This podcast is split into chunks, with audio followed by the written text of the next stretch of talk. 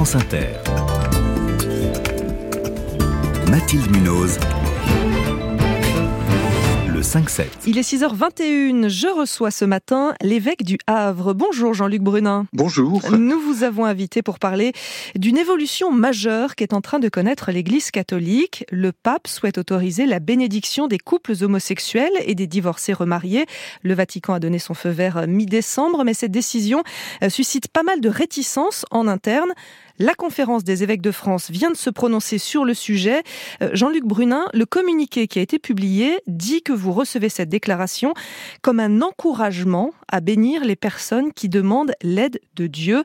Pour le dire plus clairement, ça veut dire que vous êtes d'accord avec le Vatican pour bénir les couples homosexuels. Quand je dis vous, c'est pas vous personnellement, c'est vous les évêques de France. Oui, bien sûr. oui, je crois que la polémique et les discussions, les débats que suscite ce texte manifestent euh, finalement la situation de l'Église au cœur de la société. L'Église doit avancer sur deux jambes, ou alors elle va à cloche-pied. D'un côté, elle doit rappeler le chemin que l'Évangile offre, et notamment sur la, conception du mariage, une union exclusive, stable, indissoluble entre un homme et une femme, ouverte à la génération d'enfants. Ça, c'est c'est la doctrine de l'Église et c'est un chemin de réalisation, d'épanouissement humain.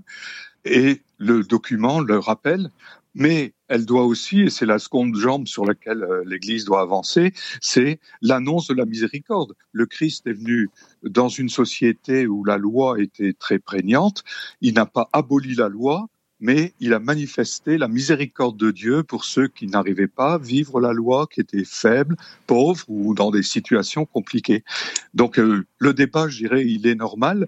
C'est le statut de l'Église qui doit à la fois rappeler un chemin de vie et la miséricorde de Dieu. Et ce débat, il a eu lieu entre vous, évêques euh, en France. Vous n'êtes pas tous d'accord avec ce texte? Mais euh, vous savez, le débat, il a eu lieu pendant le, synode sur la famille, après une large consultation et en particulier sur la question des, euh, du mariage et puis de l'engagement dans une nouvelle union après, euh, après un divorce. Mais le mariage, c'est autre chose, c'est un sacrement. Là, il s'agit juste d'une bénédiction euh, hors liturgie des couples homosexuels. Même ça, pour certains, c'est trop. Je crois que on, ne peut pas jouer le, le ou bien ne va pas. Il faut tenir les deux. C'est-à-dire, il y a d'abord, on maintient le fait que le mariage, ben, le mariage selon que nous recevons, enfin cette conception du mariage que nous recevons de l'Évangile et du Christ, c'est l'union exclusive, stable, indissoluble entre un homme et une femme. Mais en même temps, nous recevons aussi une exigence de manifester la miséricorde de Dieu. Je pense dans euh, les affaires, elles sont déjà présentes dans l'exhortation apostolique qui a été promulguée après le synode de 2015, le synode sur la famille, quand le pape écrit J'invite les fidèles qui vivent des situations compliquées à s'approcher de leur pasteur pour s'entretenir avec eux. Donc, être, euh, être, être, euh, être, homosexuel et en couple, c'est une situation un peu compliquée, c'est ça ce que vous nous dites? Aux, yeux de l'Église ça fait partie, ça fait partie des situations compliquées dans la mesure où c'est pas le chemin que l'Évangile propose mhm. pour euh, le mariage. Donc, il faudrait pas que la bénédiction apparaissent comme une caution à ce qui n'est pas un mariage dans la, dans la doctrine chrétienne, ce que ne, ne, dit pas le document euh, de Rome. Euh, Jean-Luc Brunin, je rappelle que vous êtes évêque du Havre. Est-ce que vous avez abordé le sujet euh, dans votre diocèse? Comment c'est perçu, perçu par les prêtres et par les fidèles de votre diocèse? Dans le diocèse, nous avons déjà réfléchi à ces questions. Mhm. Après Maurice Laetitia, le document qui est sorti après le synode de 2015 sur la famille, euh, que ce soit pour les personnes euh, divorcées engagées dans une nouvelle union ou que ce soit pour les personnes qui s'engagent dans une union euh, entre deux personnes du même sexe. Les trois termes qui sont importants, c'est accompagner, discerner, intégrer.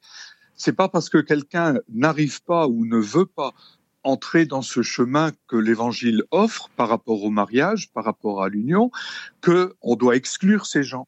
Ils doivent pouvoir trouver dans l'Église une écoute et un accompagnement qui les aide à comprendre.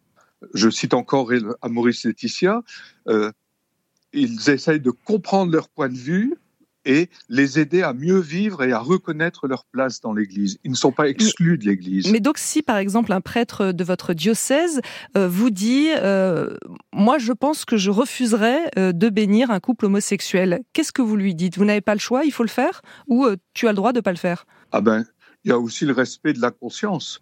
C'est encore dans Maurice Laetitia que le pape François dit qu'il est difficile de, de ne pas se substituer à la conscience de l'autre, mais à l'éclairer.